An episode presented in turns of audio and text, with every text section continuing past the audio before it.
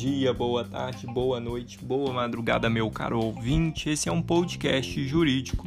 Eu sou o Jonathan Ferreira dos Santos Silva, aluno de Direito da Faculdade Santo Agostinho de Sete Lagoas, e esse é um projeto elaborado pelo professor Igor Soares.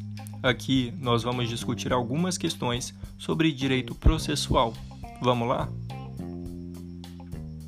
A pergunta de hoje é: Poderia o julgador, no processo judicial ou administrativo, produzir uma prova de ofício, isto é, sem que haja provocação ou requerimento de uma das partes? A primeira resposta seria não.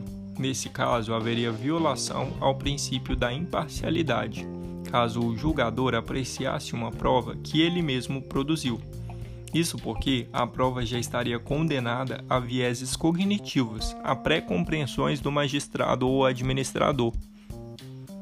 Aos que adotam essa tese, o artigo 370 do Código de Processo Civil, que traz essa possibilidade, seria inconstitucional.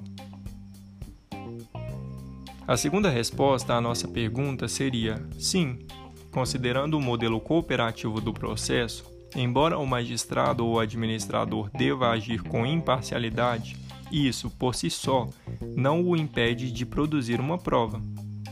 Essa nos parece ser a melhor opção. Segundo o professor Daniel Amorim Assunção Neves, durante muito tempo pensava-se no juiz como uma figura além de imparcial, absolutamente desinteressado com o resultado do processo.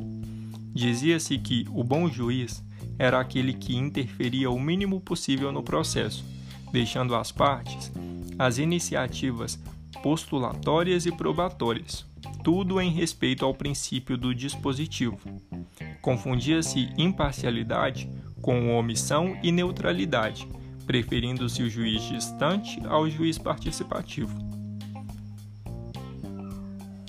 Ainda segundo o professor, a figura do juiz distante e desinteressado, que tudo deixa às partes, em especial no que tange ao conjunto probatório, não mais responde aos anseios de uma prestação jurisdicional de qualidade. Tal prerrogativa, meu caro ouvinte, advém dos poderes instrutórios do juiz, que não deve manter-se completamente inerte na relação processual. Um juiz diligente deve garantir a paridade de armas no processo, o contraditório efetivo e a real isonomia processual. Pelo contrário, parcial seria o juiz que deixasse de produzir uma prova quando possível e necessário, beneficiando a parte que não tinha o ônus de provar. Juiz imparcial, caro ouvinte, não significa juiz neutro. Por isso, o melhor entendimento a ser adotado é um modelo cooperativo de processo, em que o julgador, verificando a situação de hipossuficiência ou vulnerabilidade processual, busca produzir a prova que achar necessário e oportuno. Ora, convenhamos, julgador, ao produzir prova, busca elevar a fundamentação da sua decisão, pois sequer ele sabe qual é a conclusão que será extraída daquela prova.